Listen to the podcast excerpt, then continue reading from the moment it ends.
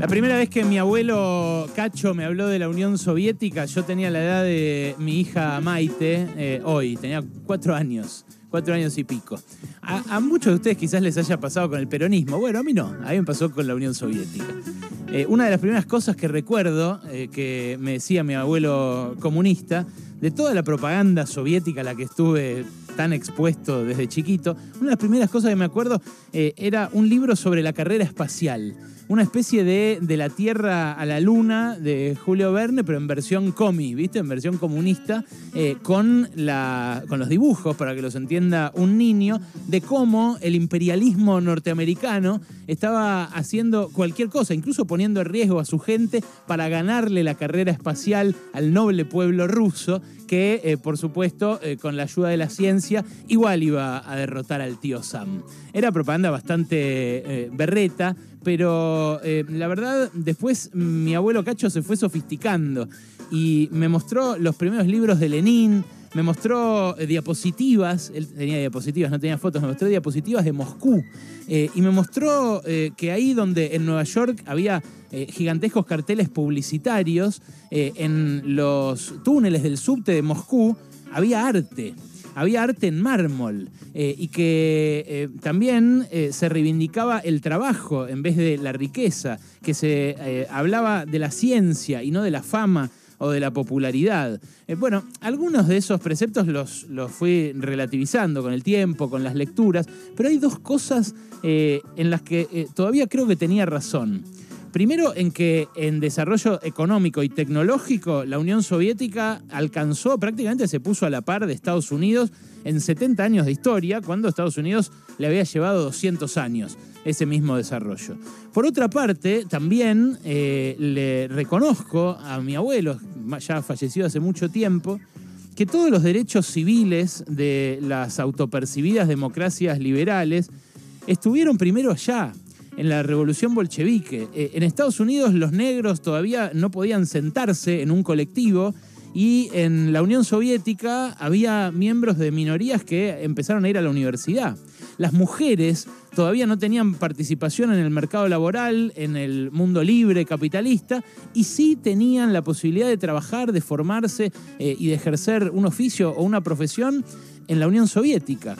Claro, después vino la burocratización, vino el autoritarismo, eh, Stalin, las persecuciones a disidentes, las desviaciones de un régimen de partido único que se hizo aplastante, eh, el sometimiento de las repúblicas detrás de la cortina de hierro, el cercenamiento de las libertades dentro mismo eh, de, sus fronteras, una forma de vida opresiva, hipócrita, que la verdad a lo último ya no podía seducir a nadie. Eh, por, su atraso respecto de eh, la economía de mercado y que por eso sucumbió ante lo que yo creo eran espejitos de colores del otro lado del muro.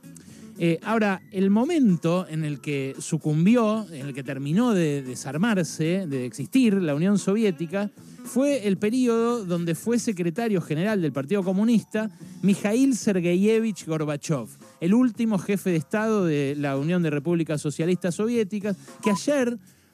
que ayer murió a los 91 años y que presidió ese país desde 1985 hasta que eh, fue disuelto en 1991. Eh, fui a revisar, porque yo recuerdo esos años, recuerdo a Gorbachev como un actor eh, importante de la política, eh, recuerdo que incluso a Gorbachev Estados Unidos le hizo aquella promesa que se rompió ahora con la guerra entre Rusia y Ucrania, que era la promesa de que la OTAN no se iba a mover ni una pulgada más hacia Moscú, hacia Oriente. Una promesa que eh, Gorbachev creyó, eh, eh, creyó que era sincera y que al final lo terminaron cagando y terminó en la expansión de la OTAN hacia Oriente, que, derivó en la, en la guerra que vivimos hoy. Pero más, más, además de lo que yo recuerdo de él, fui a revisar lo que dice Hosbaum, el mejor historiador del siglo XX, Eric Hosbaum, sobre Gorbachev. Y, y Hosbaum, aún siendo un marxista, un tipo que estuvo afiliado casi toda su vida al PC, que, que lamentó la, disolución de la Unión Soviética a, su muerte, aún Hosbaum dice que a Gorbachev le debemos el fin de la Guerra Fría, el fin de la carrera nuclear armamentista. eh, que él tenía que proponer, porque era imposible que la propusiera un norteamericano, eh, y que él terminó de convencer a Estados Unidos que era una locura estar en esa eh, guerra nuclear y que había que desescalar de algún modo para que la humanidad no se extinguiera. Bueno, eso que dice Hosbaum fue un gran servicio a la humanidad por parte de Gorbachev eh, fue eh, una parte de su vida. Eh, el, socialismo no fue derrotado o aplastado solamente por Gorbachev. pero sin embargo, la perestroika, después la glasnost, lo que hicieron fue arriar banderas que en Occidente influían mucho sobre cómo vivían también los trabajadores y las trabajadoras y en general las mayorías con ese contrapeso de la Unión Soviética siempre presente. Eh, lo recordó el colega Santiago Mayor, que siempre eh, postea en sus redes cosas muy interesantes sobre la Unión Soviética y sobre todo esto. Eh, recordó una publicidad que hizo Gorbachev en el 97, cuando Rusia ya no era parte de la Unión Soviética, ya había desaparecido la Unión Soviética y Rusia era saqueada por los oligarcas anteriormente jerarcas comunistas que ya con el gobierno de Boris Yeltsin se estaban quedando con todas las empresas públicas del socialismo. Y Gorbachev, recuerda Santiago Mayor, tocó eh, el fondo del patetismo cuando hizo una publicidad de Pizza Hut en, Moscú, eh, donde la gente que, que, discutía en ese momento sobre Gorbachev, él va a comer con su nieta y la gente discutiendo dice, bueno, nos trajo inestabilidad política, otra defiende y dijo, no, Gorbachev nos trajo apertura, no, que nos trajo esto, nos trajo el otro, y al final una señora dice, nos trajo Pizza Hut y todos lo empiezan a aplaudir. Bueno, esa propaganda la hizo Gorbachev y da cuenta hasta qué punto lo que derrotó al socialismo no fue el final de la Guerra Fría, sino, como dice el mismo Hosbaum, fue la caducidad de un sistema que se quedó atrás, allá por los años 60, por los años 70, no solo por el régimen político, que es lo que más critican los exégetas del supuesto Occidente libre, sino por su eh, decadencia económica lo que no podía proveer eh, el socialismo que le empató esa carrera de la tecnología al capitalismo en 70 años, lo que no podía proveer era bienes de consumo. Y la gente quería consumir en ese momento, a una y otra, a uno y otro lado del muro de Berlín. Bueno, a mí igual, aunque eh, haya evitado el apocalipsis nuclear, eh, aunque le reivindiquen ahora esa, esa libertad, parte de los que lo reivindican a su muerte, a mí no me sale homenajearlo para nada a Gorbachev, la verdad. Eh, porque por culpa de Gorbachev, yo pienso que hoy el mundo es eh, mucho más choto.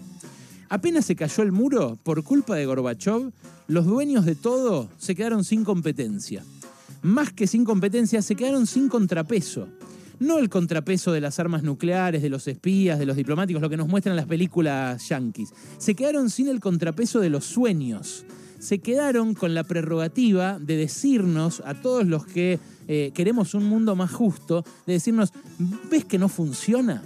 ¿Ves que no se puede soñar con otra cosa? ¿Ves que esta es la única alternativa posible? Eso es lo que nos dijeron durante todos los años 90 después de Gorbachev. Lo que nos dijeron eh, después de la caída del muro de Berlín. En los años 90, para los más chicos les cuento y para los más grandes que se olvidaron también les recuerdo, en los años 90 los progres se hicieron de derecha. En los años 90 un montón de gente que antes quería que la sociedad cambiara y que fuera más justa empezó a decir, bueno, lo importante es que no haya corrupción. Pasó acá, en la Argentina, pero pasó en todo el mundo. Pasó que los socialdemócratas se hicieron de la tercera vía, pasó que apareció Tony Blair, pasó que aparecieron eh, tipos como eh, Felipe González. Claro, ya eran parte del mundo eh, en donde la Unión Soviética empezaba a desintegrarse, pero se convirtieron en un nuevo consenso que llevaba a la práctica lo que decían tipos como Fukuyama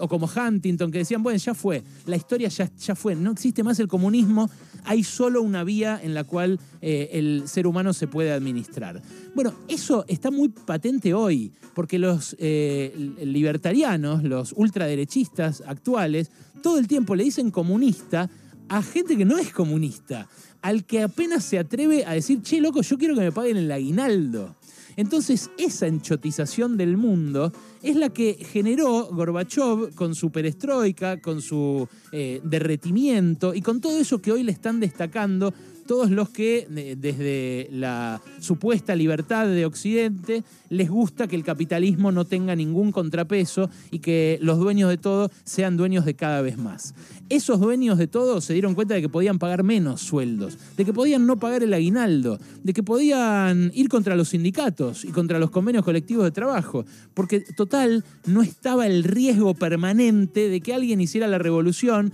o de que incluso sin hacer la revolución alguien dijera, che, del otro lado hay una alternativa. Y la verdad, la verdad es que sin ese contrapeso, eh, hoy la imaginación se estrechó a un punto inimaginable. Estamos todo el tiempo midiendo relaciones de fuerzas, los que queremos cambiar esta situación, eh, y todo el tiempo las vemos adversas. Y en ese derrotismo también influyó que eh, Gorbachev, en su eh, política de acercamiento a Occidente, en su política de desarme de la Unión Soviética, haya dicho, bueno, esto no funcionó. Gorbachev eh, quiso introducir reformas al socialismo eh, y hacerlo más abierto. Eh, y como cita Pablo Iglesias a otro, a otro pensador en una nota que saca hoy muy interesante sobre la Unión Soviética y sobre Gorbachev, terminó demostrando que el socialismo se podía reformar, pero que lo que no se podía reformar era el capitalismo que el capitalismo tenía en sí las tendencias que hoy hacen del mundo un lugar muy inseguro, un lugar mucho peor que el mundo que teníamos eh, cuando existía la Unión Soviética. Eh, un lugar donde se gana menos, donde es mucho más difícil pensar en tener una vivienda propia, eh, donde la perspectiva de realizarse y de tener una familia que pueda vivir mejor que, uno mismo es cada vez más remota, más,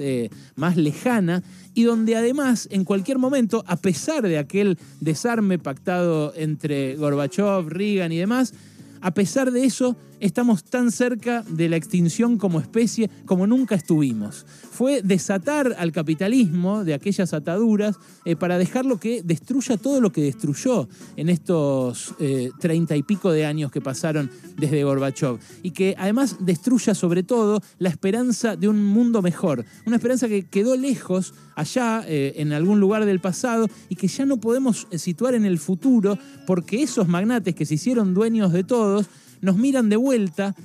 recuerdan a Gorbachev y nos dicen, ¿ves? No se puede hacer de otra manera. Eso para mí es en parte culpa de Gorbachev. Y por eso hoy que eh, falleció ayer a los 91 años, yo no estoy especialmente con ganas de homenajearlo. Se murió un pedazo de historia, sin lugar a dudas, del siglo XX eh, y me parece que vale la pena repensarlo para que este siglo XXI nos encuentre sin lo opresivo y lo aplastante que tuvo la Unión Soviética, pero recuperando esos sueños que en definitiva sirven para seguir viviendo y caminar. Pasaron cosas. Cosas. Hasta las 16 con Alejandro Berkovich. Radio con Voz. Voz 89.